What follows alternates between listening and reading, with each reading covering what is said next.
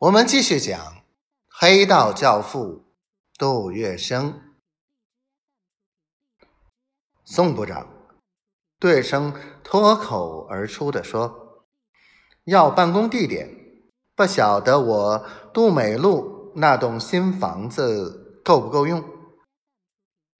足够了。那么我立刻腾出来，捐给劝募委员会用。”不管用多久，我杜某人分文租金不收。接下来，宋子文和杜月笙商谈一个更重要的问题：上海一地公债应该如何劝募？杜月笙深思熟虑，他建议募公债当然是越多越好。这一次。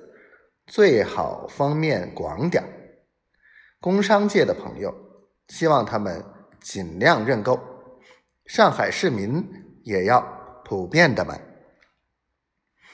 宋子文对他的建议表示赞许，于是杜月笙便一口气成立了两个劝募队，上海市民劝募总队长由他自己担任。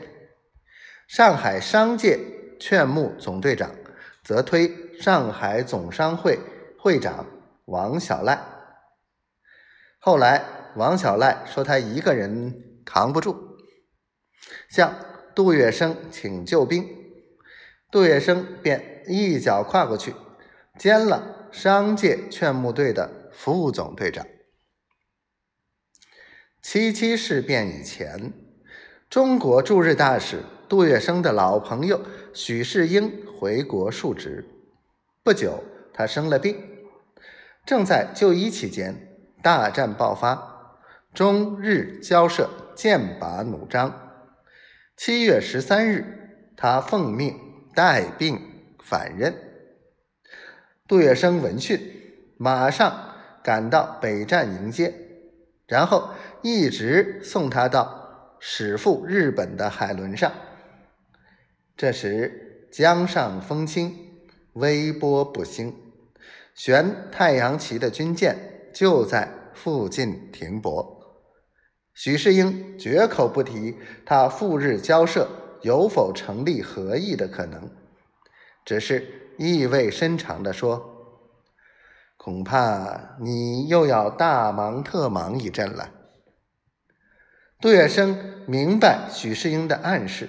他不禁慷慨动容、眉飞色舞的答道：“我今年刚五十岁，年富力壮，身体对付得过去。只要国家有用得着我的地方，我杜某人必定万死不辞。”